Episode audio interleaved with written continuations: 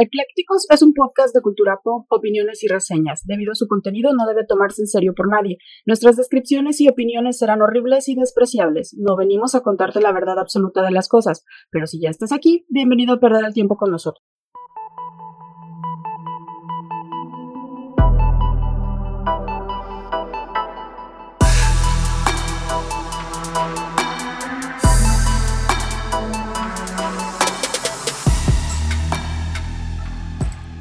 Hola, ¿qué tal pequeñas criaturas del demonio? Bienvenidos a un viernes, viernes de Ecléctico, su podcast favorito en donde hablamos de todo sin saber de nada, como ya saben, porque pues ya deben de saber a estas alturas, este episodio 95, ya. ¿Quiénes somos de estos lados de los micrófonos? Y si no lo saben, nos presentamos. Nosotros somos. Yo soy Clau. Y yo soy el Mike. Y les damos la bienvenida a un viernes más este viernes Día Mundial de la Lucha contra la Depresión, viernes 13. ¿En viernes 13? ¿En serio? Ajá, cayó. Hoy sin querer cayó el 13 de enero, es Día Mundial de la Lucha contra la Depresión y a la par es el Día Mundial del Chicle. Y es, es, eh, es el día de... Eh, ¿Cómo va? O ese no es. Ah. De Halloween, ¿no? Ah. La musiquita así de... Ajá. Ah, de... O ese es de viernes, o ese es de Halloween, Era estoy de confundiendo? Viernes 13. Ah, ya ves, entonces sí es. Entonces, si, si van por ahí en la vida el día de hoy y de repente empiezan a, escuchar. Huyan, corran, no voltean a ver a nadie, avienten a las viejitas si es necesario. O mastiquen chicle porque es mundial también del chicle. Uy, qué pedo, ¿no? Mastique chicle para evitar la depresión. ¿Qué tal si el chicle ayuda a la depresión? ¿Qué tal si eh, tu cerebro está pensando que estás comiendo indirectamente eso, eso te trae felicidad y entonces ya no estás triste. ¡Boom! Fin de la depresión. Mira, hacen tantos estudios que no, no dudaría. Descubren, científicos descubren. Descubren que el, chicle con marihuana cura la depresión. Que el chicle pega. Ah, órale. científicos descubren que el chicle es pegajoso y es gomoso. Mm. Ah, órale, chingón. Pues esos son los días internacionales de. Y el día de hoy, pues aparte ya saben que siempre les mandamos saluditos a todos ustedes que nos escuchan, que están al pendiente, que nos reclaman si no sale temprano el episodio, pero siempre sale los viernes, así es que aguántense tantito. Ahora, es gratis, señores, no se quejen. es gratis y ahí está. Por cierto, si quieren pueden apoyar, ¿eh? Ahí está. oh, sí, ya, sí. Sí, El comercial adjunto. digo, ya de una vez que estamos mm. en esas, este, si quieren, hay una un apartado de apoyo del oyente, entonces eh, puedan apoyar desde 2 dólares si quieren ustedes, no les cuesta nada, es menos de una cajetilla de cigarros, este, les sale menos que irse con las cariñosas y este, la cariñosa solamente la pueden pagar una vez. Y esto les dura más. Sí, lo pueden escuchar más veces, entonces ya saben, es una buena inversión, si gustan, ahí pueden apoyar. No, pero también pueden apoyar, este, si no quieren gastar su dinerillo, este, con que le den me gusta y compartir, nos ayuda un montón. Sí, que le den este eh, clasificación, calificación, perdón. Clasificación. clasificación, clasificación triple X. clasificación no apta para niños. Eh, que lo califiquen en Spotify también ayuda un chingo, ¿eh? Y eso de las compartidas y todo también. Queremos mandar saludos muy especiales al chef Israel. Sí. Que nos escuche siempre de Maldivas. ¿Sabes a quién tenía rato que no le mando saludos? ¿A quién? A Miguel. Miguel ah, Gutiérrez. Hasta Quintana Roo, a Oaxaca también, pero ya saben, a Costa Rica, todos ustedes, unos abrazos y unos besos y unos chupetones en el cuello bien grandes. porque los queremos mucho. Al Chuyito no le mando chupetones, abrazos. Chuyito. Bueno, yo le mando saludos. besos no porque te enamoras, carnal. Entonces así mejor, te dejamos con, con saludos. saludos también a Joseph, que estuvo malito, pero que ya. Pero que mala hierba nunca muere. Por eso no hemos hecho lo de fanboys. Está, está, ahí estaba un poquito indispuesto, pero ya, ya está saliendo. Sí, después de su reasignación de sexo, ya iba. ya está, la está librando. Entonces, próximamente tendremos fanboys. Acuérdense que les habíamos dicho el otro podcast en donde vamos a estar participando. Participando. Ya sabes que yo tengo ese problema de que eh, de repente se me van las, las letras. Entonces, vamos a estar participando ahí en fanboys. Ya parece que ya la libró este señorito. Entonces, pues ahí vamos a estar en ese otro proyectito. ¿Y qué más saludos a quién más? Yo quiero saludar a Ali Gómez, que también siempre nos da, me gusta gracias, compartir. Gracias, Ali. También a la presidenta Ali, este, a, a Mexican Chiquita, que próximamente el lunes tenemos una cita por ahí. Y este, y pues no sé, a todos los que nos A escuchan. todos Al los- arquitecto, a todos los arquitectos que me hacen el favor de escucharme, porque la mayoría son arquitectos, pero no importa, y también a todos los que no son arquitectos, pero que también nos escuchan. Sí. Y que nos digan desde dónde nos escuchan. Siempre estará chido. Y el día de. Y que nos digan qué opinan de Carlos III. Ah, de- no, no es cierto. Oh, de veras. Adriana Corona, que ya dice que ella, sobre todo su viaje, ya le dije que nos está reportando de su viaje, que ella dice que sobre todo va por Tolkien y por Harry Potter. Eso, sí, la verdad es que es la meca para eso y qué padrísimo que Pues puede sí, ir. ahí, Ajá. na- ahí nació JK Rowling y también Tolkien, entonces está chido, la neta está chido. Sí, Y ya, bueno, nos va a estar compartiendo ahí sus, sus fotitos. sus y vamos a estar aventuras. Sí, muy contento. Ya le dije que se lleve huevos, pero dice que mejor se los desayuna. Entonces, el día de hoy vamos a estar con una nueva entrega, el volumen 1. Vamos a tener de crímenes atroces, porque ya sabemos que son bien pinches morbosos y les encanta la sangre y les encantan los crímenes y todo. Entonces, pues el día de hoy les vamos a traer esta bonita dosis de crímenes. Quiero hablar como los de crímenes imperfectos. No, no podrás, no podrás. El, Ellos de- son, el 3 de enero. son muy sui generis. El eso 3 de no- enero de 1990. Entonces, Era en una tarde nublada, el 3 de enero de 1977, cuando de repente los jóvenes sí. fueron encontrados. Por- Déjame emocionarme. ¿Por Sí, qué estás corriendo? si ustedes no pueden. Va bien rápido, ¿verdad? Sí, bueno, pero también lo hacen por, por derechos de autor, ¿no? Si ustedes no pueden dormir, créanme, está chido poner crímenes imperfectos en YouTube. Suben varios episodios y y tienen miles de episodios. Nunca te vas a acabar los, los episodios que tienen de crímenes imperfectos. Hay un montón que han subido y está chido, la neta. Y hay otro de crímenes imperfectos, ricos y famosos. Ah, también. Y, y la neta es de los pocos, digamos, este episodios o programas donde aguanto el doblaje español sin Mm, broncas. Está chido. El güey sí, sí dobla. Porque normalmente tienen el doblaje español. El güey que habla, sí. El güey que habla, sí. Siempre está, ¿no? Y, Y la mujer que habla, sí. Ah, ¿por qué? Y los Entonces niños. siempre, eh, en los niños de Ghost Stories. Güey, como el doblaje de, del, del hijo de Olivia Benson en Unidad de Víctimas Ah, Está Especiales. bien culero. ¿Cómo güey. me caga, güey? Te lo juro que no es un niño. No, pues no, obviamente no es un no, niño. pues no es un niño, pero me decís, ven así de, está bien, meme, ya me voy a dormir. Ay, mátala. ¿Qué Sí, es está bien eso? culero. No sé quién. No sé quién, lo dobla Eh, en, en quién tuvo la español, decisión. Pero damn. No. Pero en este episodio de Crímenes Atroces vamos a tener algunas historias, híjole, de... ¿Qué Muy van a decir? Sí, feas, la neta, pero Son cosas feas. es morbo, no hay de otra. Morbo hecho y derecho. Y... A ver, ¿te ibas a decir algo? No, se me fue. Del morbo. Se me ya fue. se fue. Ajá. Y yo quiero empezar con el caso de Lacey Fletcher, que es el, eh, la imagen que estaba ahí en redes. Aparte de la de Ah, Slobo, ok. Slobo de la India. Hay un multiverso de Slobos. Sí, hay el el. Slobo verso. Y, y Ay, al saludos final a les voy a hacer. ah, saludos ¿qué a? Lalo. Al final le voy a hacer un reto. Ah, ah, ah, yo pensé que a Slobo. No. Bueno, pues este caso de Lacey Fletcher, que es precisamente eh, el caso de la imagen de ese sillón que vieron en, en redes, pues bueno, el cuerpo de Lacey Ellen Fletcher fue encontrado el 3 de enero, hundido, eso fue del año pasado, eh, del 2022. 2022. Ujú, Hundido en un agujero en el sofá de la sala de la casa de Slaughter, así se llamaba la casa, imagínate, se llama Slaughter. Slaughter. Ajá. No, ¿Qué, qué bueno. pinche ¿Cómo nombre más dicen este nombre eh, destino? Ajá, ya lo tenía predeterminado ahí. Eh, de Lacey Fletcher, el cuerpo de esta Lacey Fletcher, y sus padres Sheila y Clay Fletcher. Sheila, su madre, llamó al 911 esa mañana desde la casa en Tom Drive, donde los policías que respondieron se encontraron con una escena bastante, bastante espantosa y horrorosa. Y aparte un fuerte hedor, dijo el fiscal del distrito Sam de Aquila a los medios, ¿no? Las autoridades dijeron que era uno de los peores casos de negligencia que recuerdan. Por su parte, el forense de la parroquia de East Feliciana dictaminó que la impactante muerte de Lacey fue un homicidio. A ver, Lo- ¿el párroco dictaminó? No, no, no, no, no. De la parroquia, es el forense de una parroquia. Ah, no, es que no, no. no. sé por qué te entendí. El párroco El forense- determinó y yo así de, No, el güey, ¿qué- forense ¿por de la qué está haciendo esas cosas el señor? Están fuera de su jurisdicción. ¿Qué, qué tal si es un párroco que le gusta el mambo? No, ¿verdad? Ay, ya. No la supero. Ni siquiera la he escuchado y no la supero ya, güey. un párroco que le gusta el mambo. Eh, y según en palabras de este eh, forense, los cuidadores simplemente la dejaron sentarse en el sofá.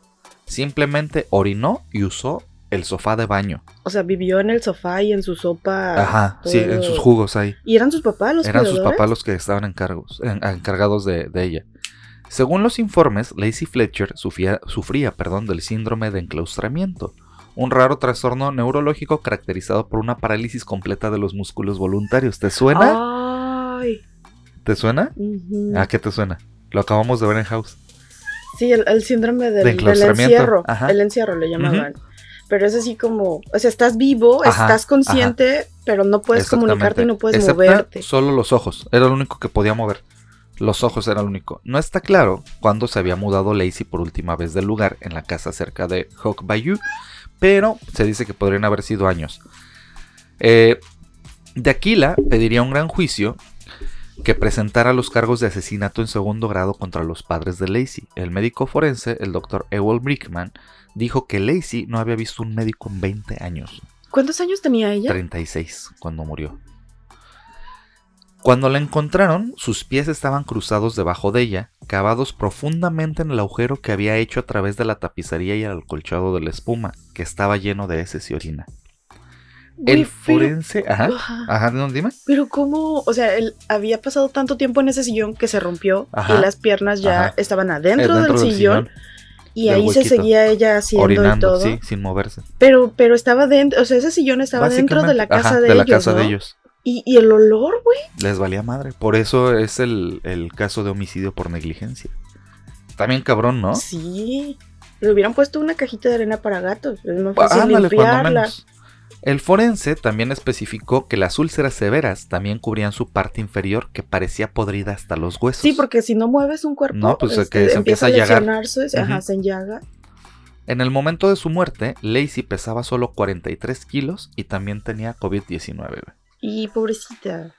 El mismo de Aquila dijo que ¿cómo pueden ser los cuidadores que viven en la casa con ella y tenerla en una condición como esa? Obviamente, o sea, tú te imaginarías, o sea, si estás cuidando a, una persona que, que, tiene alguna discapacidad, lo mínimo que puedes hacer es tú limpiar lo demás, ¿no? Pues mantenerla limpia, o sea, lo más, este, digamos, cómoda posible, ¿no? Estarla volteando para que no se lastime. Aparte era su hija, güey. O sea, ¿por qué? Pues valiéndoles madre, así. En tanto, el abogado de los padres Stephen Moore dijo en un comunicado a WBRZ, no quieren revivir el dolor de perder a un hijo a través de los medios. Han pasado por muchos dolores de cabeza a lo largo de los años. Cualquiera que haya perdido un hijo sabe lo que es. Pues no creo que les interesara mucho él. Pues no. La hija, lo que se ve. O sea, yo siento que la dejaron ahí a que se muriera, literal. Ajá, a que se pudriera. Así, ahí se y Eso es peor porque, o sea, a ver, bueno, continúa. no me quiero adelantar. Los padres de Fletcher consideraron obtener una orden de internamiento para meterle en un centro médico, pero nunca sucedió. Se supo que la madre era una concejal de la ciudad que renunció a su cargo en febrero y el padre es un oficial de la mesa redonda de la guerra civil de Baton Rouge una organización sin fines de lucro cuya misión es educar y fomentar el aprecio por los sacrificios hechos por todos durante la guerra civil. Ay, pero qué puesto tan importante. Su papá era un confederado de estos güeyes que se van y se visten. Ajá, sí, este, los que hacen las, este, representaciones. Ajá. Básicamente era eso. Güey, pero la mamá era prácticamente regidora, ¿no? Ajá, era una concejal. ¿Era concejal? Simón. Y para rematar esta historia. ¿Y era hija única? Ajá. Para rematar esta historia, Lacey había desarrollado cierto grado de síndrome de Asperger, un trastorno del desarrollo en el espectro de autista. Aclararon que la joven asistió a la Academia Bautista Brownsfield en Baton Rouge hasta el noveno grado antes de ingresar a un programa de educación en el hogar. O sea, sí había estado, este, sí había tenido vida, había tenido fuera, vida de fuera de la casa. Lacey experimentó una ansiedad social, o sea, le dio agorafobia, básicamente a ella. Sí, yo lo entiendo y se reunió varias veces con un psicólogo durante tres años. Sus padres consideraron obtener una orden de internamiento, lo que te decía, pero nunca pasó. Eh, ¿Por qué? Porque Lacey se negó, no quería meterse en un hospital psiquiátrico. Pues que le hubiera ido, yo creo que le hubiera ido diferente, güey. Pero, pero prefería estar en su casa. Pues, pero mira cómo le fue. Pues, pero no sabía que así le iba a ir, o sea, yo no creo que hubiera preferido, no, aquí en este sillón me quedo, gracias. Y pues los padres dicen que en, en otoño pasado, en 2021, eh, Lacey empezó a comer menos y que de ahí empezó a derivar todo el desmadre, ¿no? Sheila, que es la madre de Lacey, le dijo a la policía que la última vez que vio a su hija con vida fue a las 10 pm esa noche y se despertó en una silla en la sala de estar para encontrarla muerta. Los cargos de asesinato en segundo grado conllevan una sentencia obligatoria de cadena perpetua sin libertad. Pues claro. Con 36 años de edad, Lacey Ellen sufría, te digo, del síndrome de encierro y vivía en la casa de sus padres. Su cuerpo fue hallado demacrado y cubierto de heces fecales. Se reitera en la autopsia derretido.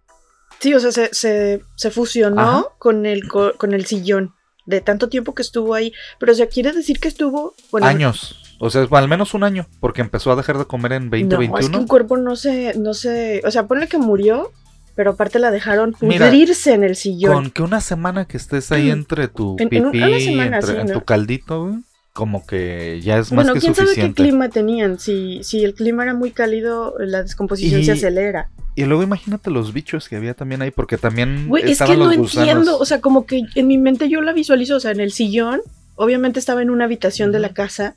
Y como ese olor no estaba saliéndose ya prácticamente de la casa. O sea, ¿Cómo les valió madre y los tanto? bichos y el. O sea, ¿por qué la dejaron pudrirse? Bueno, al principio, ¿por qué la dejaron tan descuidada Mm. y, y nadando en su propia vasca? Pero, o sea, aquí. ¿Por qué? ¿Y, cu- y cuánto.? Ok, cuando la descubrieron estaba fusionada con el sillón. Entonces los forenses se llevaron el sillón y todo. ¿o no? No, pues dejaron el sillón, tomaron las pruebas y se llevaron lo. Lo que me dio hipo- Ah. Lo que quedaba de. Ese Eh, Margarita. Margarita. El, pues se llevaron lo que pudieron llevarse para hacer la autopsia. O sea, imagínate 46 kilos de una persona de 36 años. Porque es que dice, digo, no sé, nunca estaba en presencia de, menos- un, de un cuerpo descompuesto, pero tengo amigos Ajá. que son peritos o, o que estudiaron medicina. Y me acuerdo mucho de una de ellas que decía sus prácticas profesionales las hizo precisamente en el servicio médico forense. Y una vez les tocó atender a una persona eh, de, de avanzada edad que Mm. murió en su casa. Ya ves que hay mucha gente que de repente, este, pues, viven solos y, y lamentablemente fallecen en sus casas y nadie se da cuenta.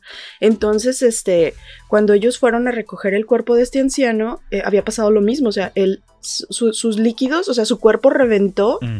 En, en la cama y, y el líquido fue absorbido por el colchón y luego traspasó el colchón hasta el piso y todo el cuarto tenía un líquido viscoso entre sangre y cosas, este, y dice que es el olor más cabrón que ha percibido en su vida, o sea, no hay un olor El- parecido. le llaman la licuefacción a eso cuando los, los Sí, lo- todos los líquidos Todo, bajan pues del es cuerpo. que los órganos Sí, o sea, la se- gravedad, si tú te quedas acostado, todos los líquidos que tienen eh, tienden a bajar. Entonces, pues obviamente se queda la marca, de hecho, en los colchones. Ajá, y marca hasta el piso el- porque son, son ácidos que también se liberan del estómago y todo, o sea, todo fusionado. Entonces, este, pues no me explico cómo, o sea, independientemente de todo la popó y pipí que había ahí, aparte estaba el líquido escurriendo de esta muchacha y, y, y ahí seguía y no hicieron nada y no le avisaron a nadie. Ahí, ahí, ahí se quedó cabrón. O sea, en el. Ahí, pudriéndose. O sea, yo no, no, no puedo imaginar una escena No, yo así de- tampoco de, me de decir, imagino el estado del cuerpo. Ni con un animal lo haría, güey. De ver que se está pudriendo No. y, y está ahí. Está cabrón, ¿no? Qué, qué culero que, que hayas tenido una muerte tan lenta. Pues una vida tan horrible y, Sí, y y una, una muerte, muerte tan miserable y, y un- no como un mueble ahí olvidado. Como una, En una un cosa. mueble. Ajá, en un mueble. un desecho, básicamente. Y esa es la historia de Lacey Fletcher. O sea, qué, qué, qué ojete que sus papás hayan ¿Y sido cuántos así. años les dieron? ¿36? No, pues los- eso es Ah, perpetua. todavía está. Ajá, en- está, ah, es. Pero puede ser porque es este homicidio Culposo. de, en segundo grado, asesinato en segundo grado y según las leyes de Estados Unidos es cadena perpetua sin eh, libertad condicional. Y en esos casos, ¿no podrá haberse evitado si les hubieran permitido aplicarle una eutanasia? Pues es que también ahí está el debate de- del... Sí, no, porque no es legal. En, en algunos en lugares sí. algunos, en algunos Pero países. imagínate ella si ya no tenía la capacidad de consentir y demás, está cabrón. Está. Está interesante como para que lo analicen abogados y demás, ¿no? El, el rollo este. Y sobre todo pues, los que sepan de leyes gabachas, ¿no? Porque las mexicanas son bien distintas. Sí, pero de que los papás fueron una. Sí, una mierda, güey. Sí. O sea, Sí, que la dejaran ahí pudrirse. Está cabrón, ¿no? Qué poca madre. qué feo. Ay, échale, no. échale con Ay, el que no. traes. Ay, no, qué horrible. Yo traigo uno muy, muy feo. Sí, pues ah, Este- miren, ni se sorprendan, es crímenes atroces, ¿eh? Entonces van a estar bien cabrones. Sí, este, este se ha hecho muchas veces. Hay muchos, este, eh, ¿qué serán? Reportes, investigaciones, eh, videos, porque sí traté de ver algunos videos, pero híjole, estaba muy difícil de verlos. Este, no hay casi fotografías del caso. Mm. Eh, fue en el 88. Ocho. Pasó Ajá. en el 88 en Japón. Este, y ustedes saben que en Japón, o sea, a mí me encanta Japón, pero hacen unas cosas de repente que dices, wow, o sea, ¿cómo? ¿Cómo puede ser una cultura tan bonita y tan de repente extraña hagan y- cosas y tan perturbada atroces? al mismo tiempo? Pero bueno, eh, vamos a hablar del caso de Junko Furuta. Ella nació en 1971, era una estudiante japonesa quien nació en la prefectura de Misato, en Saitama. Eh, vivía con sus papás, obviamente. En el momento del suceso ella era una adolescente eh, y tenía un hermano mayor y un hermano Tenía menor. creo que 18, menor. ¿no? No, Creo tenía un sí. poquito menos, creo que 17 me Ah, parece. Este mm, era, era un adolescente que asistía a la escuela secundaria y trabajaba medio tiempo parcial en una fábrica de moldes de plástico durante el horario extraescolar desde un año antes del suceso. Ella estaba trabajando porque eh, quería sacar dinero para un viaje escolar que iban a hacer de fin de cursos. Entonces, por eso tenía como su trabajo fuera de clases, este, en, en el horario ya vespertino, ¿no? Eh, se dice que cuatro adolescentes participaron en el hecho. Uno era Hiroshi Miyano, de este, 18 años, Yo Ogura, de 17, Shinji Minato, de 16, y Yasushi Watanabe, de 17. Ellos fueron referidos respectivamente como A, B, C y D en los documentos judiciales, debido a que eran eh, menores de edad ajá. y su identidad tenía que ser este eh, como que resguardada, ¿no? O sea, no podían hablar exactamente de sus nombres, entonces se les llamaba nada más los jóvenes A, B, C y D.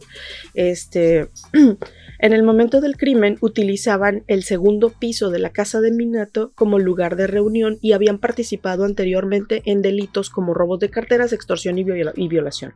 O sea, eran una pandillita de jóvenes. Ah, ah, eh, Había visto un, un video donde mencionaban que creo que el más grande, el de 18, pertenecía a la Yakuza. Él decía Ajá, que que pertenecía a la, Yakuza, según, pero no, en- de, de todo lo que vi del juicio, no sé, no había una relación así. Bueno, tampoco la Yakuza iba a salir a decir, Ah, ah, sí, ese es güey de trabaja nosotros". con nosotros. Sí. Este, pero tú sabes que la. Yakuza en Japón sí es una cosa muy temida, es una organización Ajá. criminal muy fuerte y que todavía existe.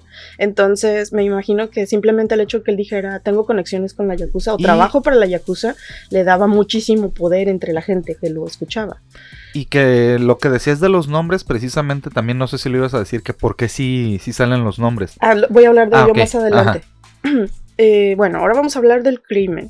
El 25 de noviembre de 1988, eh, Miyano y su amigo Minato deambularon por Misato con la intención de robar y violar mujeres locales. O sea, estaban muy ocupados ellos. A las 8.30 de la noche vieron a Furuta regresando en bicicleta a su casa después de terminar su trabajo a tiempo parcial. Bajo las órdenes de Miyano, Minato pateó a Furuta de su bicicleta e inmediatamente huyó de la escena. Miyano, bajo el pretexto de que era una coincidencia que había presenciado ese ataque, se acercó a Furuta y le ofreció llevarla a su casa a salvo. O sea, sí, quiso verse como soy tu héroe, güey. O sea, te voy Para- a ayudar mí, porque, porque te este te- caíste te y ajá, ven a mi casa y te voy a curar. Entonces Furuta, al aceptar esta oferta, no sabía que Miyano la estaba llevando a un almacén cercano donde la intimidó, revelándole sus conexiones con la Yakuza. Mm. O sea, le dijo, no, mira, es que yo soy un, un desmadre y este vas a hacer lo que yo quiera. Miyano amenazó con matarla cuando la violó en el almacén y una vez más en un hotel cercano. Desde el hotel, Miyano llamó a Minato y a sus otros amigos, Yo Ogura y Ya- Yasuji Watanabe, y la violaron en grupo. Según los informes, Ogura le pidió a Miyano que la mantuviera en cautiverio para permitir que numerosos hombres abusaran sexualmente de ella y cobraban por ello. El grupo tenía antecedentes de violación en grupo y recientemente habían secuestrado y violado a otra chica que fue liberada después. O sea, era algo que hacían frecuentemente, por lo que se dice. Qué Pero bonitas tradiciones japonesas. como, como ellos mencionaban siempre lo de la yakuza, las Mm. víctimas no no denunciaban. denunciaban porque o sea, no querían miedo. meterse Ajá. en problemas. Y este, y dijeron, no, pues ya pasó, ya mejor, o sea, trato de seguir con mi vida, no quiero meterme en más problemas. Alrededor de las 3 de la mañana, Miyano llevó a Furuta a un parque cercano, donde Minato, Ogura y Watanabe estaban esperando. Habían recogido la dirección de su casa de un cuaderno en la mochila y le dijeron que sabían dónde vivía y que los miembros de la Yakuza matarían a su familia si intentaba escapar. Los cuatro muchachos la dominaron y la llevaron a una casa en el distrito Ayase de Adachi, donde fue de nuevo violada en grupo. El 27 de noviembre, los padres de Furuta contactaron con la policía sobre la desaparición de su hija. Para desalentar la investigación, los secuestradores obligaron a Furuta a llamar a su madre. Se vio obligada a decir que se había escapado, pero que estaba a salvo y que se quedaba con un amigo. Furuta también este, tuvo que pedirle a su mamá que detuviera la investigación policial sobre su desaparición. Cuando los padres de Minato estuvieron presentes, Furuta se vio obligada también a hacerse pasar por la novia de uno de los secuestradores, para que los papás no vieran extraño que tenían a una muchacha ahí en casa. Más tarde abandonaron esa pretensión cuando quedó claro que los padres de Minato no los denunciarían a la policía, porque, según ellos, declararon que no intervinieron por miedo, ya que su hijo era cada vez más violento hacia ellos. Y el hermano de Minato también estaba al tanto de la situación, pero tampoco se atrevió a hacer nada para evitarlo. O sea, todo era una situación de miedo y de eh, amenazas y de qué puede pasar si hablo y de me voy a meter en más pedos. Pero, pero esos cabrones ya estaban bien tocados, o sea, ya estaban bien maleadísimos. Ya, ya, para pensar en, en, en hacerle llamar a la víctima, a su familia, para decirle que, o sea, inventar toda la historia sí estaban, sí está, tiene a los otros pedo de premeditación bien muchacho. Claro que sí, o sea, y aparte la vieron así como de, ah, esto, este juguetito lo Ajá, vamos a como traer un objeto. Todo el rato como un perrito, no manches. No, no, ni un perro lo tratas, ajá. Más tarde se dijo que más de 100 hombres habían participado en las violaciones y torturas de Furuta, según las declaraciones de los jóvenes en el juicio. Los cuatro violaron y vejaron a Furuta de diversas maneras, entre ellas figuraban la introducción de cuerpos extraños, incluyendo una barra de hierro en su vagina, obligarla a beber su propia orina, alimentarla con cucarachas de la casa donde se estaba quedando, le insertaban artefactos pirotécnicos en el recto y posteriormente los encendían. No sé qué tipo de. ¿A lo mejor eran palomitas? No, pues cuetitos, güey. Güey, pero ¿cómo crees? De todos modos, o, sea, cabrón este, la, la, forzaban a masturbarse frente a ellos y la obligaban a bailar y cantar canciones mientras la golpeaban. No mames. Le amputaron un pezón con alicates y le perforaron los senos con agujas de coser. La, la amarraron boca abajo como un saco de box y le tiraban mancuernas al estómago. Luego la quemaban con cigarrillos y mecheros. Una de esas quemaduras fue un castigo por intentar llamar a la policía. O sea, ella. Sí, en su búsqueda de pedir ayuda. en su desesperación, porque aunque sabía que su vida estaba en riesgo y que la vida de su familia estaba en riesgo, o sea, hay un límite, güey. Y hay una. Este. ¿Qué será? Hay una necesidad primitiva de mantenerte con vida que va a hacer que trates de escapar, güey. Este, la situación llegó a tal punto que, según las declaraciones de uno de ellos, le llevaba más de una hora arrastrarse escaleras abajo para ir al baño.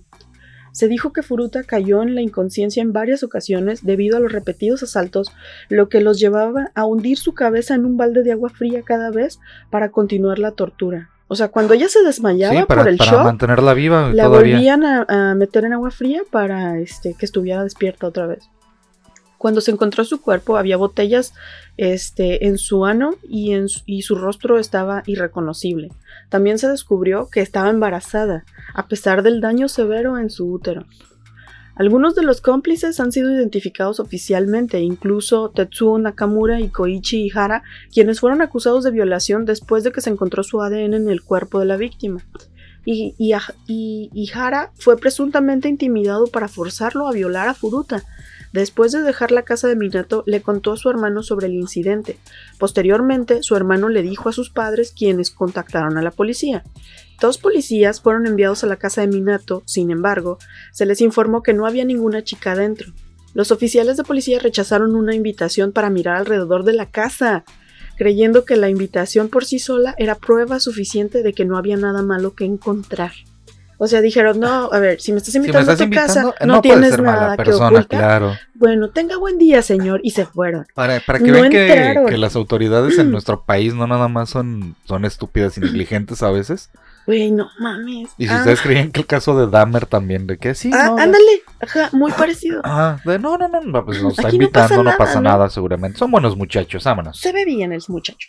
Ambos oficiales enfrentaron luego una reacción considerable de la comunidad. Si hubieran registrado la casa y localizado a Furuta, su terrible experiencia solo habría sido de 16 días de tortura y bien podría haberse recuperado de sus heridas, porque era todavía buen tiempo para, que se mejorara. Los dos oficiales fueron despedidos por no seguir el procedimiento. A principios de diciembre, Furuta intentó llamar a la policía otra vez. Sin embargo, fue descubierta por Millano antes de que pudiera decir algo. Cuando la policía volvió a llamar, Millano les informó que la llamada de emergencia fue un error. Como castigo por contactar a las autoridades, los atacantes de Furuta rociaron sus piernas y sus pies con líquido de encendedor y luego le prendieron fuego. También empujaron una botella más grande en su ano y le causaron un sangrado severo. Según los informes, tuvo convulsiones. Pues sí, porque pues cómo no, con el shock del, desmadre. Le aplicaron un este, un este, ¿cómo se llama este güey Fernández? Alejandro Fernández. Ah, la leyenda de Alejandro Fernández y la botella atorada en el recto. Durante su juicio declararon que pensaban que estaba fingiendo un ataque epiléptico, por lo que le prendieron fuego nuevamente. Sobrevivió a estas heridas y continuó siendo violada y torturada. Se informó que Furuta les pidió a sus captores en múltiples ocasiones que la mataran y que acabaran con esto, pero se negaron. En cambio, la obligación a dormir afuera en el balcón, la obligaron a dormir afuera en el balcón en pleno invierno y la encerraron varias horas en un congelador. Ya ves que los inviernos en Japón, dependiendo de la zona donde estés, pero sí son, sí son, fuertes, o sea, sí, sí pega el frío. Este, uno de los secuestradores le dijo a la corte que sus manos y piernas estaban tan dañadas que le llevaba más de una hora arrastrarse hasta, el, baño. Debido a la gravedad de la tortura, finalmente perdió el control de la vejiga y el de sus esfínteres, porque pues le seguían metiendo cosas por donde no. No, y entre los golpes y entre todos los madres, ¿cómo no? Este, y luego le empezaron a pegar ahora porque se ensuciaba, ensuciaba las alfombras. O sea, pues porque pues andaba por ahí no, ya no, controlaba. Tampoco podía beber agua ni consumir alimentos, ya que vomitaba después de cada intento, por lo cual recibió aún más palizas. La brutalidad de los ataques alteró drásticamente la apariencia de Furuta. Su cara estaba tan hinchada que era difícil distinguir sus, sus rasgos. Su cuerpo también estaba severamente lisiado, emitiendo un olor a putrefacción, porque las llagas de las quemaduras en las piernas se habían pues infectado y tenía pus en todas las piernas.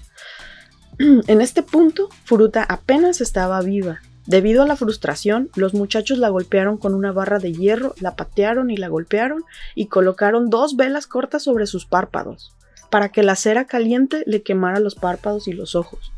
Le pusieron de pie y le golpearon los pies con un palo. En este punto, ella cayó sobre este, sobre un estéreo y colapsó en un ataque de convulsiones.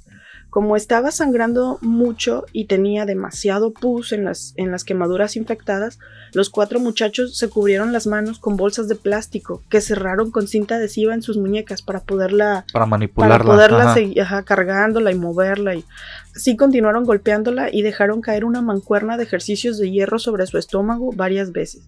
Le vertieron líquido para encendedor y este Fruta supuestamente intentó apagar el fuego, pero gradualmente dejó de responder. Según los informes, el ataque duró dos horas. Furuta finalmente murió a causa de las heridas ese mismo día. Menos de 24 horas después de su muerte, el hermano de Minato lo llamó para decirle que Furuta parecía estar muerta. Temerosos de ser condenados por asesinato, el grupo envolvió el cadáver en mantas y lo metió en una bolsa de viaje. Luego pusieron su cuerpo en, una, en un bidón metálico, o sea, en un tambo, de 208 litros y lo llenaron de cemento fresco. Alrededor de las 8 de la noche cargaron y finalmente depositaron el tambo en una zona donde la gente solía abandonar basura y electrodomésticos viejos, en Tokio. El 23 de enero de 1989, Hiroshi Miyano y Joe Gura fueron arrestados por la violación en grupo de la joven de 19 años que habían secuestrado en diciembre, la segunda muchacha que secuestraron, ¿te acuerdas? El 29 de marzo, Dos agentes de policía fueron a interrogarlos, ya que se había encontrado ropa interior femenina en sus domicilios. Durante el interrogatorio, uno de los oficiales llevó a Millano a creer que la policía estaba al tanto de un asesinato cometido por él.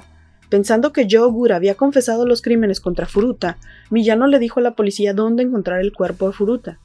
La policía quedó inicialmente perpleja por la confesión ya que se refería al asesinato de una mujer diferente y su hijo de siete años que ocurrió nueve días antes del secuestro de Furuta. Ese caso sigue sin resolver hasta el día de hoy, el del niño. O sea, La encontraron a la mamá, pero no al niño, güey. No, o sea, les, les dieron este, el, el- les, les dijeron, matamos a esta chava y la Ajá. metimos a un tambo y, metim- y matamos a un niño. Pero el, el asesinato del niño y el cuerpo del niño nunca, se encontró, encontrado. ajá. Ese niño no era hijo de Furuta, No, no, no, era de otro niño. Ajá, de que porque estos güeyes antes. asesinaban, bueno, no haces, no, Pues hacían su desmadre, hacían- violaban y violaban a mujeres, Ajá. eran violadores compulsivos. Seriales, básicamente. Entonces la policía los estaba buscando por la violación de la otra muchacha, no por el de Furuta, pero este güey se, o sea, como que se, se le, cruzaron, los cables, y dijo el y confesó, entonces dijeron, ¿what? Y se fueron a buscar a Furuta. La policía encontró el bidón que contenía el cuerpo y al día siguiente fue identificada a través de las huellas dactilares. El primero de abril de 1989, Joe Ogura fue arrestado por una agresión sexual. Mm, mm, mm, no, pero me perdí. Ah, por una agresión sexual y por separado, posteriormente arrestado de nuevo por el asesinato de Furuta. A esto le siguió la detención de Watanabe Minato y el hermano de Minato. Se identificó formalmente a otros cómplices que participaron en el abuso de Furuta, entre los que estaban Tetsuo y Koichi Ihara, que fueron acusados de violación después de que se encontrara su ADN en el cuerpo de la víctima y dentro de él. En el caso de Ihara, él, él apeló, o sea, él, él dijo, es que estos güeyes me amenazaron y me dijeron que la violara. Ajá, de o que sea, él porque no, él no estaba participó voluntariamente. Este güey fue el que le dijo a su hermano y su hermano le dijo a la policía y fue cuando la policía fue, pero no quisieron meterse los güeyes. O sea, a este güey, este, digamos que tenía todavía o, o se vio en mal momento, mal lugar, o no sé, o sea, como Pues que no, como que dudo ajá. un poco de su versión, ¿sabes? Ajá. Pero Pero al final ser. de cuentas participó. Claro, no, y lo hizo, o sea, Ajá. A pesar de la brutalidad impactante de sus crímenes, la identidad de los jóvenes fue ocultada por la Corte Penal, ya que todos eran considerados menores en el momento del crimen. La revista Shukan reveló los nombres de los cuatro torturadores, indicando que, dada la gravedad del delito, no merecían que se respetase su derecho al No, anonimato. ni, ni tratarlos como menores. güey, Ni la neta, tratarlos no. como menores. Los cuatro muchachos se declararon culpables de cometer lesiones corporales que resultaron en la muerte, en lugar de asesinato. En julio de 1990, un tribunal de primera instancia condenó a Hiroshi Miyano, al presunto líder, el de 18 años, de ir a prisión. Ah, lo condenaron a 17 años de prisión. Se me hace poco, güey, la neta. Muy poquito Ajá. Para, apeló para el para desmadre todo lo que hace- hizo ajá. y para cómo manipuló a todos. Él obviamente apeló su, su sentencia, pero el juez del tribunal de Tokio lo sentenció a tres años adicionales de prisión. Dándole por apelar. Ándele por hocicón. Como cuando te regañaba tu mamá y si lloras más, otro. Ah, ¿qué qué? Castigado una semana. Pero mamá, una semana y media. Sin el Cállese. Nintendo. Ajá. La sentencia de 20 años es la segunda sentencia más alta dada en Japón antes de la cadena perpetua. Mm. Tenía 18 años en el momento del asesinato. Según los informes, la madre de Miyano envió a los padres de Furuta 50 millones de yenes, que equivalen a 425 mil dólares, Ujú. y luego vendió la casa de la familia tratando de reponer el daño. ¿Te imaginas? Pues es que, güey, eh, acuérdate que el pedo del honor, Sí, sí. güey. Entonces, si tu hijo está haciendo esas mierdas, lo menos que puedes hacer es vender todo y tratar de reponerles, No, y, aunque es- y esas nunca les familias vas a quedan reponer. marcadas para siempre. No, pues no. También. A Millano se le negó la libertad condicional en el 2004. En enero de 2013, Millano fue arrestado nuevamente por fraude. Debido a evidencias insuficientes, fue liberado sin cargos Mm. más tarde ese mismo mes. Nobuharu Minato, quien originalmente recibió una sentencia de 4 a 6 años, fue sentenciado de 5 a 9 por el juez Ryuji Yanase en una apelación. Él tenía 16 años en el momento del asesinato. O sea, esos güeyes eh, apelan y les va peor, ¿no? Güey, pero de todas Ajá. maneras le habían dado una sentencia de 4 Sí, no, a eso es 6 una años mamada. y apelan. Los padres y el hermano de Minato no fueron acusados. Los padres de Furuta estaban consternados por las sentencias recibidas por los asesinatos de su hija y ganaron una demanda civil contra los padres de Nobuharu Minato, en cuyo hogar se cometieron los crímenes. En 2018, Minato fue arrestado nuevamente por intento de asesinato después de golpear a un hombre de 32 años con una varilla de metal y cortarle la garganta con un cuchillo. Güey, si ya sabes Ya estás de viendo. lo y que es capaz, güey, del grado de perversión y de, y de agresión y agresividad que tiene este cabrón y lo suelta, pues claro que iba a tratar de matar a otro güey, entonces lo volvieron a agarrar. Eh, Yasushi Watanabe, quien originalmente fue sentenciado de 3 o 4 años de prisión, recibió una sentencia mejorada de 5 a 7 años. Tenía 17 en el momento del asesinato. Por su participación en el crimen, Joe Ogura estuvo ocho años en una prisión juvenil antes de ser liberado en agosto de 1999. Tenía 17 años en el momento del asesinato. Después de la liberación, se dice que se jactó de su papel en el secuestro, violación y tortura de Furuta. Para él era como Sí, sí, una como- medallita, ajá. era un orgullo haber, haber hecho eso con Furuta.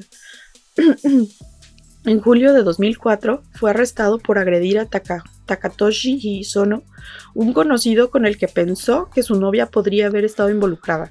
Ogura rastreó a Isono, lo golpeó y lo empujó dentro de su camioneta. Lo llevó de Adachi al bar de su madre en Minato, donde supuestamente Isono recibió una paliza durante cuatro horas. Durante ese tiempo, Ogura repetidamente amenazó con matar al hombre, diciéndole que había matado antes y que sabía cómo salirse con la suya. Fue sentenciado a siete años de prisión por el asalto a Isono y desde entonces ha sido liberado. La madre de Ogura supuestamente destrozó la tumba de Furuta, afirmando que había arruinado la vida de su hijo. No, claro, señora. Sí, sí. señora. Ajá, Ay, Ella mi tuvo la culpa. mi bebecito. También se ha informado de que Ogura había agotado los ahorros de su padre, dinero destinado a ser restituido a la familia de Furuta, comprando y consumiendo una serie de artículos de lujo. Mangas.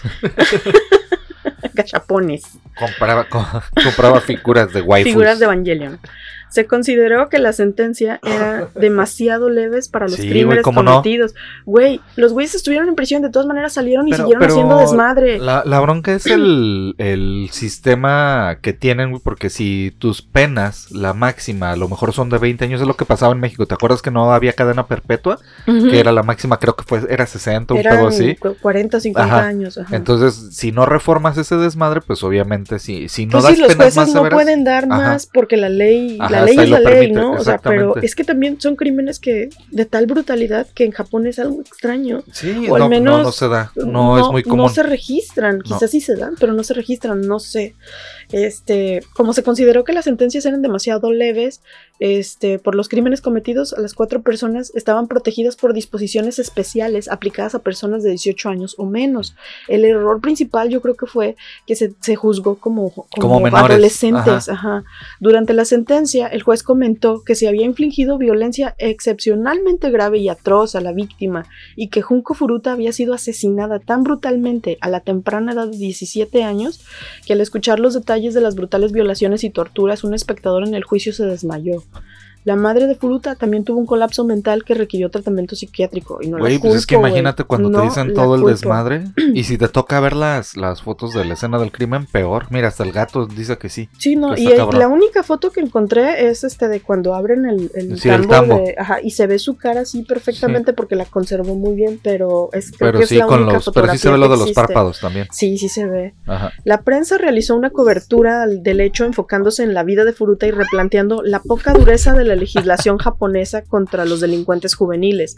Lo horrible del caso captó la atención de los medios, incluso internacionales, y se han hecho desde películas hasta cómics, aunque la versión más fiel a lo que realmente ocurrió es el documental hecho poco después de la primera sentencia, en 1989, que solo se puede encontrar en japonés. Y lo Mm. estuve buscando, les juro que lo estuve buscando porque vi que existía Ajá. ese documental, pero solo encontraba así como extractos Mm. de 17 segundos, un minuto 20 y estaban en portugués. Uh. Entonces no pude ver más.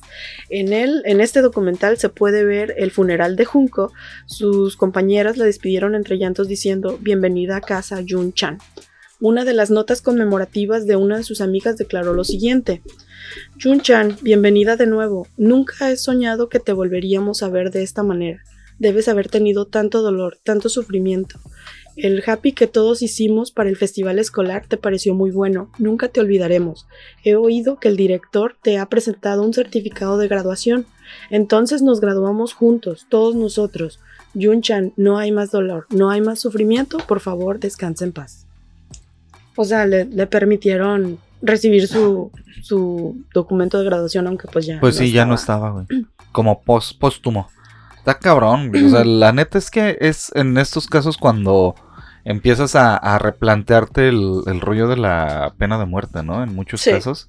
En este y en otros casos. güey. El, el, futuro empleador, porque, ah, porque habrás de saber que Furuta, aparte de estudiar y tener su trabajo de medio tiempo en la, en la fábrica de plásticos, ya tenía un tercer trabajo, o más bien un segundo trabajo, en donde era como aprendiz, porque en cuanto saliera a la escuela ya iba a entrar oficialmente como trabajadora. Entonces, el futuro empleador previsto de, de Futura le entregó a sus padres el uniforme que Furuta, habría. dijiste futuro. Ah, perdón, Furuta.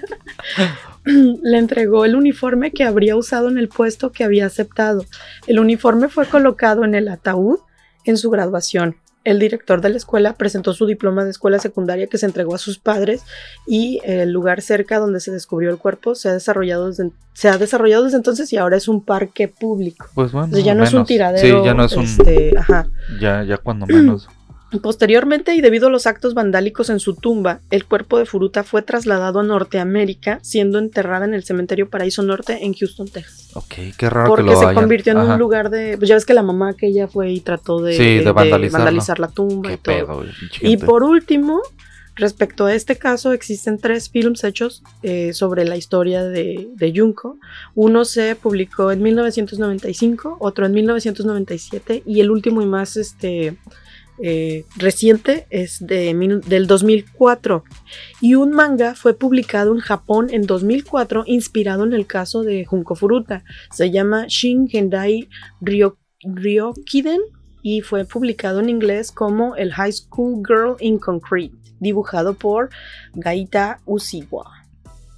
El- estaba viendo que en el 2004 salió una película que es un film independiente basado que se llama Concreto. Ajá, Eh, Sí, es el 2004 que el mencioné. 2004.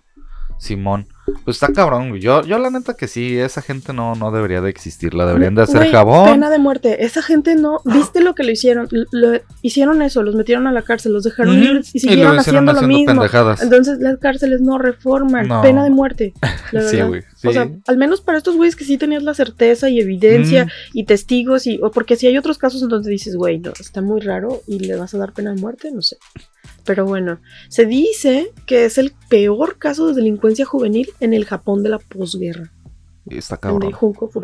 Este es demasiada, demasiado sadismo, ¿no? En el, en el desmadre este. Demasiado. Y no, no nos queremos poner como tías, ¿ah? De, de, ay, es que de verdad, no, pero está cabrón.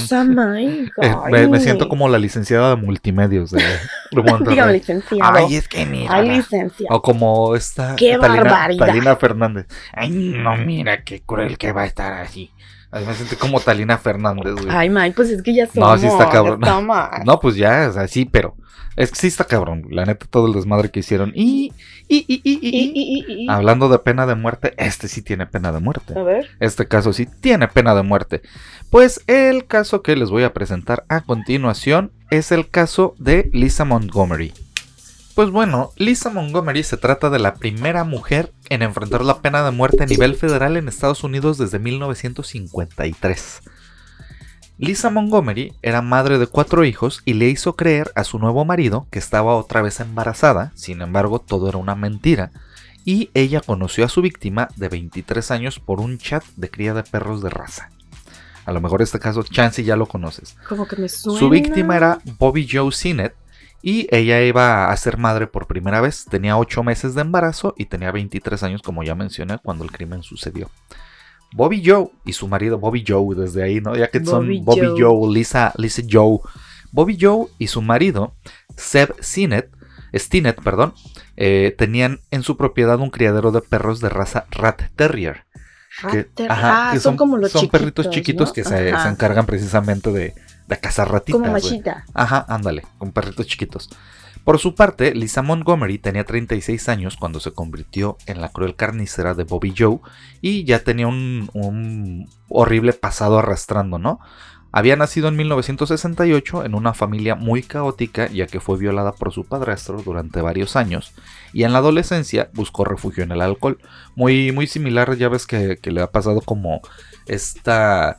Ay, ¿Cómo se llamaba la de Monster? Eh, A- Eileen Wuornos. Wuornos, ajá, que, que pues obviamente los no tratado y en los sesenta y tantos ya sabes cómo habían los estigmas, ¿no? Sí. Todo es desmadre. Entonces, pues de adolescente se refugió en el alcohol y cuando tenía 14 años, su madre descubrió los abusos que le hacía su padrastro y acabó culpándola a ella, ¿no? Ay, güey. Y este, incluso, incluso la mamá llegó a amenazarla con un arma y, y apuntarle, ¿no? Sí, claro, porque ella sedujo. Ella era la que, sí, claro. No mames. Ajá. Eh, bueno, pues esta Lisa Montgomery terminó escapando de su casa a los 18 años para casarse con Carl Bauman. Tuvieron cuatro hijos y en 1990, por consejo médico, decidió ligarse las trompas para ya no tener más hijos. Se separaron en 1993, pero recompusieron su relación en el 98 y en ese año él decidió separarse definitivamente de Lisa Montgomery y un tiempo después Lisa conoció a otro hombre que también estaba separado, que era un, el- un electricista de nombre Kevin Montgomery, de ahí el apellido Montgomery, y él tenía ya tres hijos, se casaron en el año 2000. Bobby Joe y Lisa se conocieron online en un chat de perros de raza que ambas criaban titulado Ratter Chatter. Ajá. O sea, tenían un chat, ya sabes que cuando tú te Sí, metes de los rather- grupos y rather todo... catcher, Ujú. rather chatter. Y ya sabes que te metes a grupos que Sí. tienes en común y todo, pues bueno, Lisa y Bobby Joe según estaban ahí porque las dos criaban criaban esta raza de perritos, ¿no? Ellas empezaron a intercambiar correos electrónicos y durante mucho tiempo compartieron ciertas charlas. En este chat, Bobby Joe anunció feliz que estaba esperando la llegada de su primer hijo en enero de 2005. Pero no se había ligado. No, no, no. Bobby Joe es la Ajá. víctima. Lisa Ah, Marie ah, es la ya, perdón, victimaria. perdón. Ajá, Ujú. me. Entonces, en el chat, Bobby, o sea, aparte que había más gente, eh, Bobby Joe de- empezó a decir que también ahí les va, es un error, no empiezan a compartir cosas personales en, en En sus chats. O sea, de preferencia no lo hagan, pero pues bueno. Para este momento, Lisa Montgomery también anunció que, había, que estaba embarazada de mellizos, Mm. pero que había muerto uno y que esperaba dar luz al que había sobrevivido en diciembre. Según Lisa, también estaba embarazada. Acuérdate que Lisa se había ligado las trompas en los 90. Ya, ya me acordé de este caso, Ajá. creo. Y pues bueno, las conversaciones empezaron también, aparte de, de- de girar en torno a los perritos y todo, a sus vidas personales. Y porque pues según obviamente Lisa le hacía ver que tenían muchas cosas en común, ¿no? Con Bobby Joe, según. Ajá.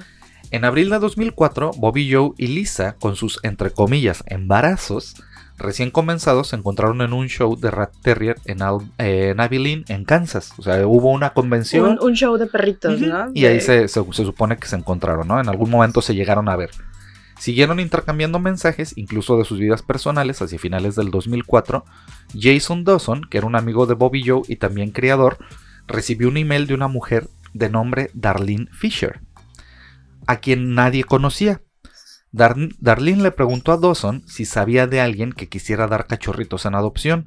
Según Darlene, quería comprar uno para sus hijos. Mm.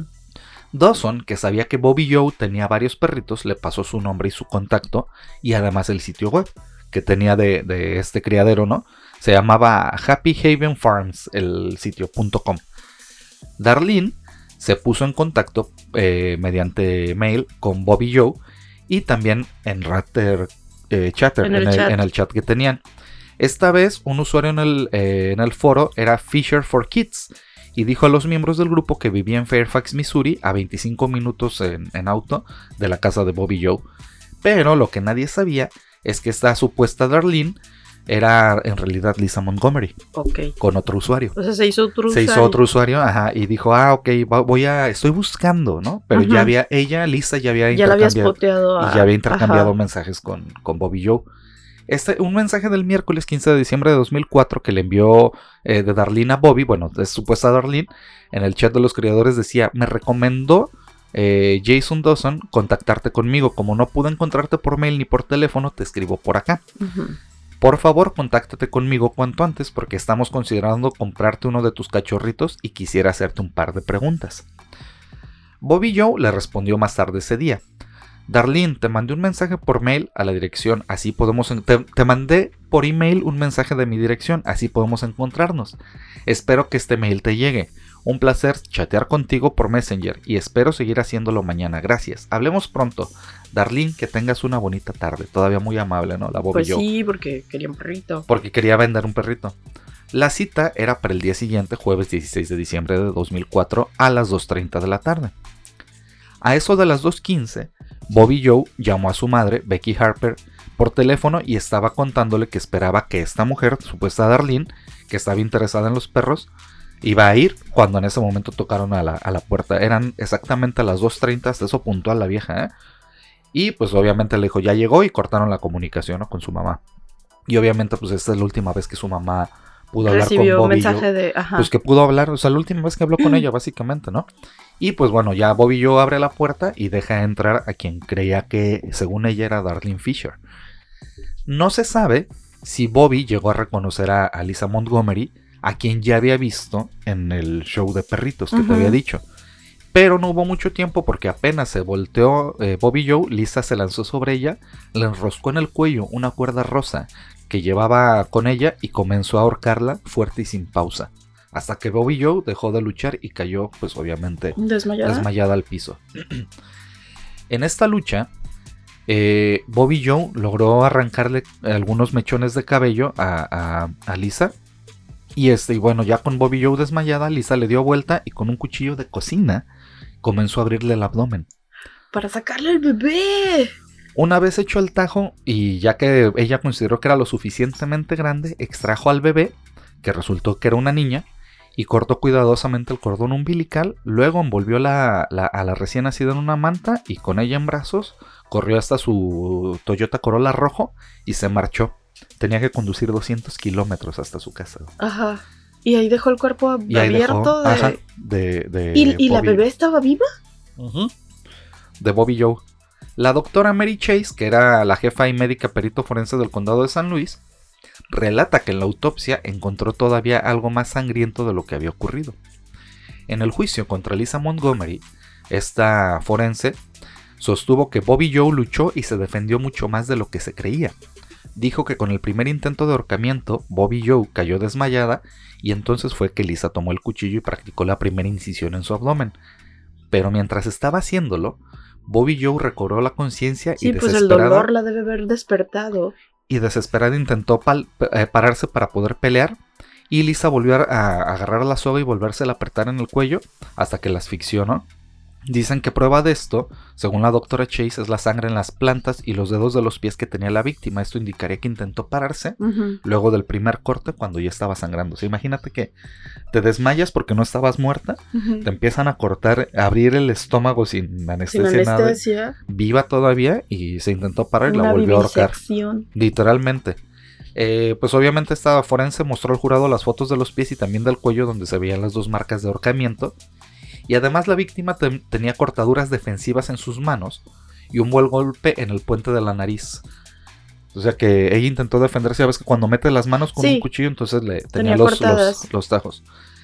Y pues bueno, como su hija no pasó a buscarla por el trabajo como habían quedado, Becky Harper caminó hasta la casa de Bobby Joe a las más o menos a las 3.30, o sea, un- una hora después de, de que todo sucedió. Abrió la puerta y comenzó a llamarla. La encontró en el cuarto del fondo en medio de un charco de sangre. Becky inmediatamente, esa es la mamá de Bobby Joe, inmediatamente llamó al 911 y en medio de, de, pues obviamente de gritos y lágrimas y todo, intentó explicar que había sangre por todos lados y que su hija estaba embarazada y dijo, esto le dijo al 911, es como si su estómago hubiera explotado. O Sí, sea, pues porque imagínate, llegó y la vio y vio abierto todo. Y obviamente, pues empezó a decirle también a, a la policía que estaba embarazada y que no veía al bebé por ningún lado, ¿no? Becky explicó a los primeros policías que la entrevistaron que había hablado con su hija una hora antes de encontrarla y que ella había dicho que esperaba una visita de una mujer de Fairfax y que justo mientras estaban hablando había llegado esta mujer y había tocado la puerta, ¿no? La policía obviamente empezó la investigación y tenían miedo de que el bebé estuviera en grave peligro y obviamente pues este eh, después de un parto violento que no había sido un, parto como tal sino una cesárea pues tenían que encontrarla, ¿no? La policía quería soltar la alerta Amber para niños desaparecidos y en peligro inminente, pero como no tenían descripción del bebé, porque pues ni siquiera todavía no iban a nacer, le faltaba un mes para nacer. Sí. Entonces, como no había descripción del bebé, no estaba descrito en los protocolos y al principio les Pues negaron sí, la alerta. estaba chiquito y rosita. Se Ajá. busca bebé Y no recién sabían- nacido Sí, rosita. y a lo mejor sí, ya ves que mucha gente no quiere saber el sexo. Ah, de- ella no sabía que iba a ser. No sé, o sea, no puede ser que no sabían si era niño o niña. Oh. Un niñe. Por suerte, el contacto con un congresista de nombre Sam Graves pudo desatar este desmadre y este y procedieron a dar la alerta, ¿no? Y ya en cuestión de segundos la noticia se empezó a difundir ya en chinga. Fue una fíjate aquí la ventaja de la gentecita de internet que a veces puede hacer cosas buenas como en la de Don't, mess, don't fucking mess with kittens. Ajá. Ah, bueno. Pues una criadora de la raza de los mismos perritos de Carolina del Norte llamada Diane Sichter vio en las noticias y empezó a atar cabos. Dijo, a ver, a ver, a ver. Ella reconoció la foto de la joven embarazada, o sea, de, Bobby Joe, y la consideraba como una amiga porque pues habían estado chateando, ¿no? Después de tantas conversaciones. Esa mujer de Diane entró en el chat y encontró que todos estaban muy conmovidos. Mirando todas las publicaciones y los últimos chats, pensando que podría haber pasado, descubrió un par de mensajes que se habían intercambiado Bobby Joe y Darlene Fisher, la que era esta Lisa. El día anterior del crimen, en ellos, Bobby Joe y Fisher se intercambiaban los correos y las direcciones de sus casas. Este hallazgo obviamente dijo, a ver, si esta fue la última que dijo, voy a ir a tu casa hoy, y eso pasó hoy, como que esa tal, este Darlene Fisher tiene algo que ver, ¿no? Entonces, esta mujer llama a la FBI para contarles lo que, había descubierto, y pues fue la, la que dio la pieza clave, ¿no? Los agentes empezaron a tratar de rastrear a la tal Darlene Fisher, pero obviamente no existía nadie en la zona con ese nombre. Los analistas informáticos del FBI buscaron la dirección IP de donde provenían los emails que habían recibido en su computadora. Los dichos de la madre de Bobby Joe, sumados a la declaración de un testigo que decía haber visto un auto rojo viejo y sucio en la entrada de la propiedad de los Stinnett a las, a las 2.30, y los chats que vieron los detectives, condujeron a la casa de Lisa Marie Montgomery en la calle de South Adams Road, ¿no? En Kansas. El 17 de diciembre, en el café Whistle Stop de Melvin, Lisa y Kevin Montgomery, presentaron a sus amigos a la nueva integrante de su familia de nombre Abigail. La bebecita que se robaron.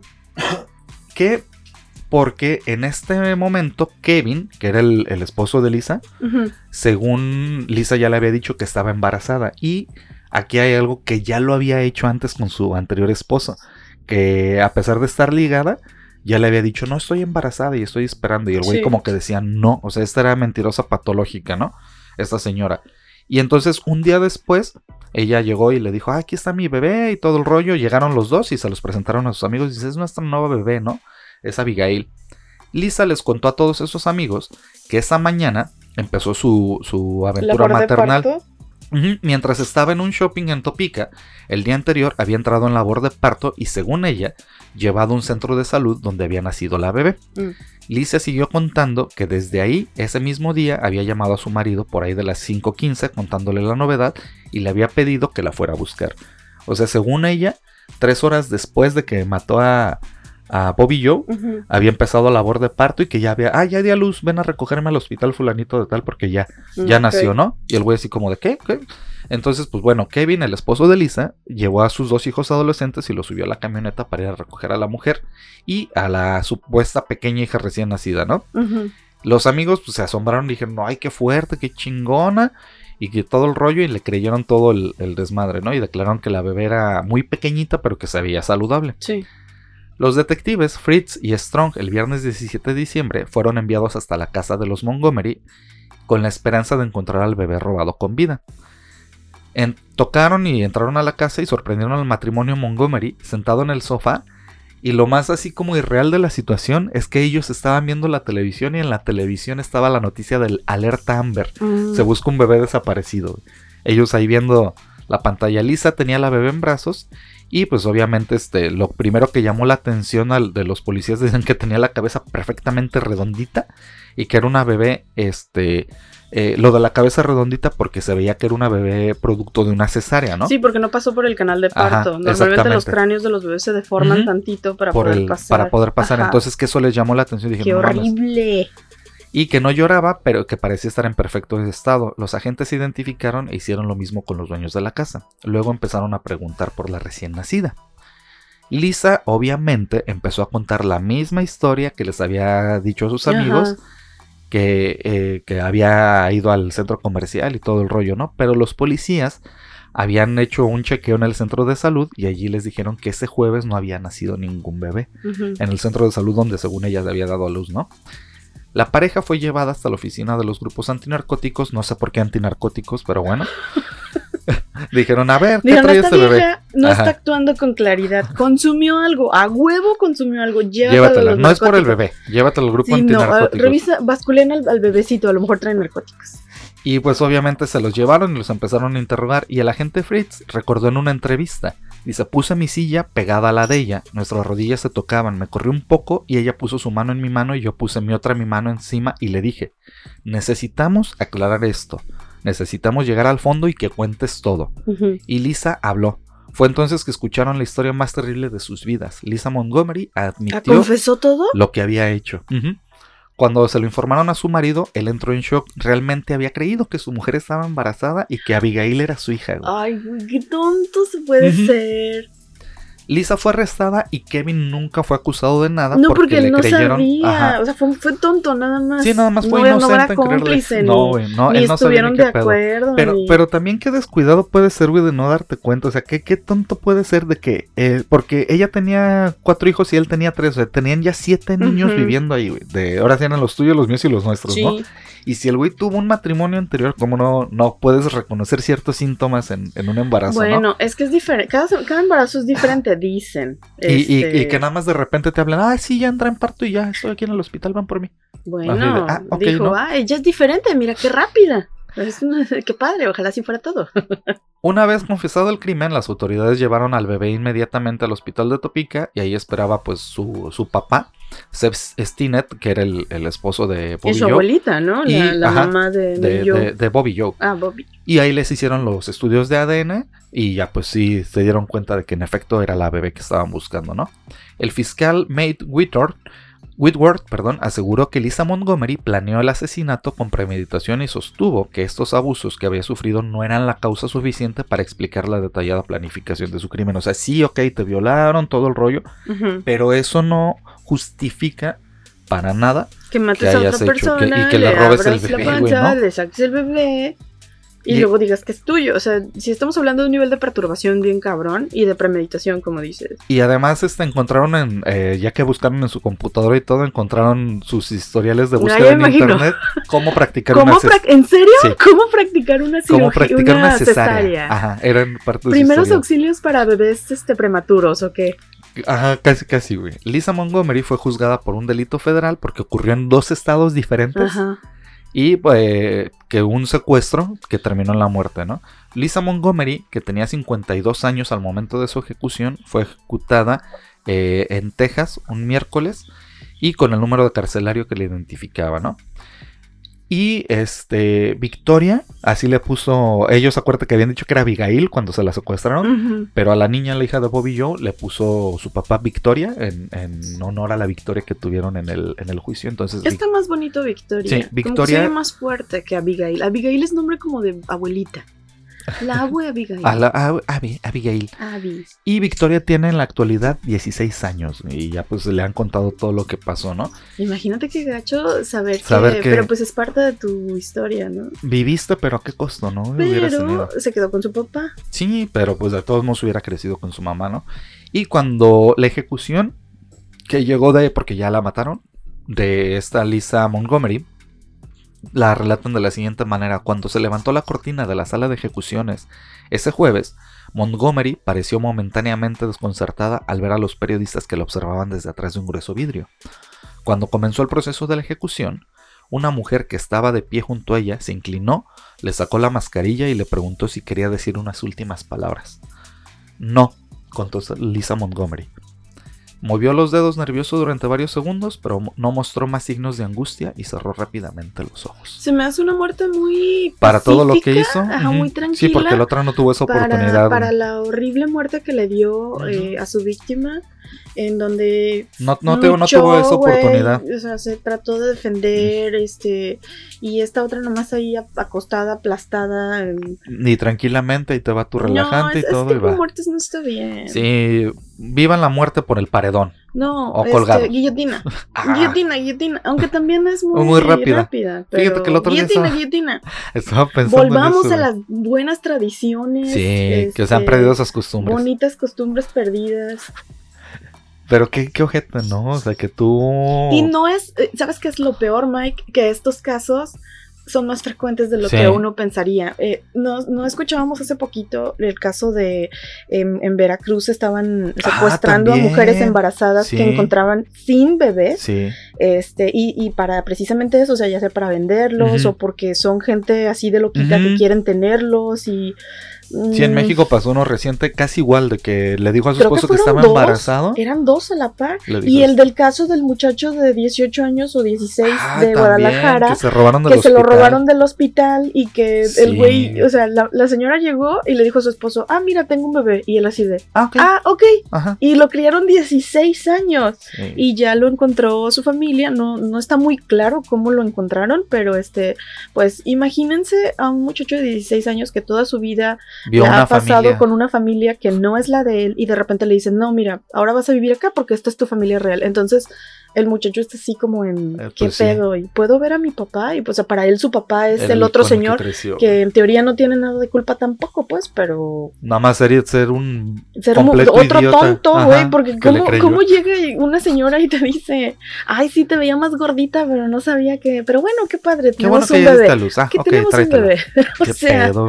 No. Sí está cabrón, que no, no y digo, sí está muy cabrón el proceso de adopción, es muy lento, es tardado. En México es este, es, no Sí, es muy, muy burocrático. son muy mamones, güey, son mamones porque hay un chingo de niños, este, esperando un hogar. Sí.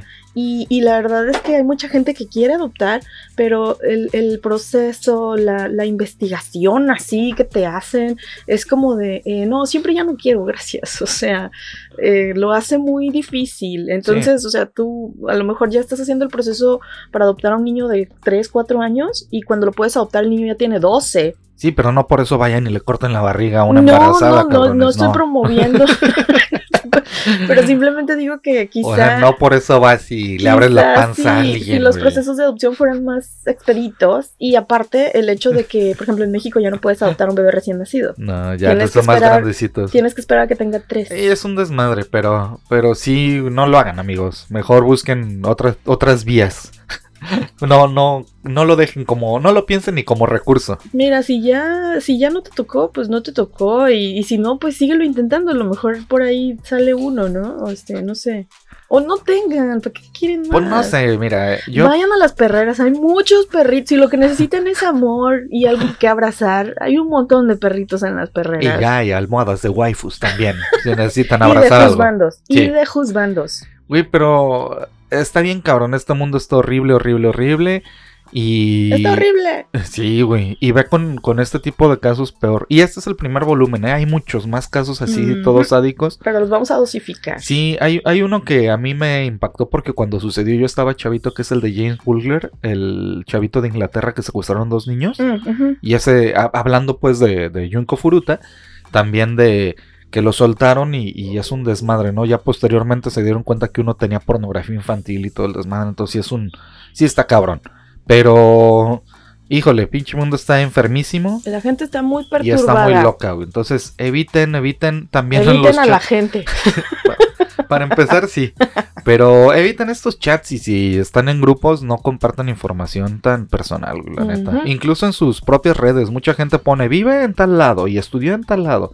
Y luego le toman fotos a sus carros con las placas y afuera de la casa el Fuera de sus número. domicilios. No, está cabrón. Entonces sean muy cuidadosos porque hay mucha gente loquita allá afuera. ¿Verdad? Así es. Y pues, Como nosotros. sí, nosotros nada más nos, nos dedicamos a contar, no a hacer estas cosas. Sí, no. Estamos loquitos porque nos gustan. Y pues ojalá les haya gustado este episodio. eh, dentro de lo que cabe que se pueden gustar desmadres de estos. Porque el mundo está loquito, les digo. Y que la neta sí son casos muy, muy ojetes. Pero pues ojalá se hayan entretenido cuando menos. Déjense que, que les guste. Mínime. Mínimo que se hayan entretenido. Y les agradecemos que hayan llegado hasta el final de este episodio. ¿Y cuál es la recomendación de esta semana? Uy, tu recomendación. Mi recomendación, vean la película de El gato con botas. Está muy bonita. Y Sí. los colores, y el diseño de personajes, y la historia está chistosa. Sí, está si quieres desconectarte un rato de lo que sea que estés haciendo, eh, la verdad, véanla. Está, está chistosa, está bonita. Sí, sí vale la pena. Sí vale la pena verla. Me sorprendió mucho porque no esperaba nada, la verdad. Ni siquiera me interesaba verla mucho. Pero qué bonita está. O sea, está linda, está cute, está padre para pasar el dominguí. Y este, está, está bonita. Y el perrito me mató. Perrito es la onda. Perrito es la onda. Perrito es la pura pinche onda. Sí. Sí, véanla, sí está chida. Y mi recomendación es una serie, no es una película. Está en Paramount Plus y se llama Tuzla King, el rey de Tuzla. Es con Sylvester Stallone. Si les gusta el tipo de series entre Breaking Bad y Los Soprano, yo creo que les va a gustar. Eh, hasta ahorita no he visto más que cuatro capítulos que subieron. Y la verdad es que me, me tiene enganchado, sí está buena. Me gusta la actuación de Sylvester en, en- en esa serie. Y esa es mi recomendación. Muy bien. Y yo quiero lanzar un reto. Ah, Ah, porque eh, habrán de saber que fueron los Golden Globes el fin de semana y pues este no los pude ver, entonces ya me desesperé y vi quiénes habían ganado los globos este año y resulta que en mejor canción original este la rola de Natu Natu de ganó RRR. de la película RRR que fue la película que La recomendamos que la semana. recomendamos hace unas semanas, este, que es este cine indio, Ajá. Este, pues ganó mejor canción original, este, y se llama Natu Natu Con doble A. con doble A, o sea, N A A T U, y eso lo ponen dos veces. Porfa. Si no quieren ver la película de tres horas, porque son tres horas, cuando menos busquen en YouTube el, el- el- clip de esta, de esta canción. Y es que es una canción tan chistosa, no sé. Pues para nosotros Es es, de esas chistosa. canciones que pone, ¿sabes? Te dan ganas de... de bailar Yo como le ellos. dije a Mike, esta canción está buena para cardio. Y este, y aparte el bailecito que se avientan está bien cagado. Entonces, este, lo reto a que traten de bailar como esos güeyes. Porque yo lo intenté ayer y casi se me zafa una rodilla. Entonces. Y cuando terminé, estaba como si hubiera hecho un insanity. O sea, no mames. Y son cuatro minutos de rola. Entonces, este, si pueden, échenle un ojo y pues es, es Y traten de bailarla. ganadora de. Inténtenlo, en serio, está cagado, está chistoso, te sientes bien. Liberen esas endorfinas por ahí. Con Natu Natu. Ese es, ese es mi reto. Lanzo el reto para todos. El reto. Natu Natu. Natu Natu. Ay, que pues después del reto algo más. Des- después de este nada reto más. que quieran Gracias por escucharnos. Sí, muchas gracias. Síganos en redes, porfa. Eclécticos-podcast en Instagram y Eclécticos en Facebook. Nos encuentran ahí. Y pues nada.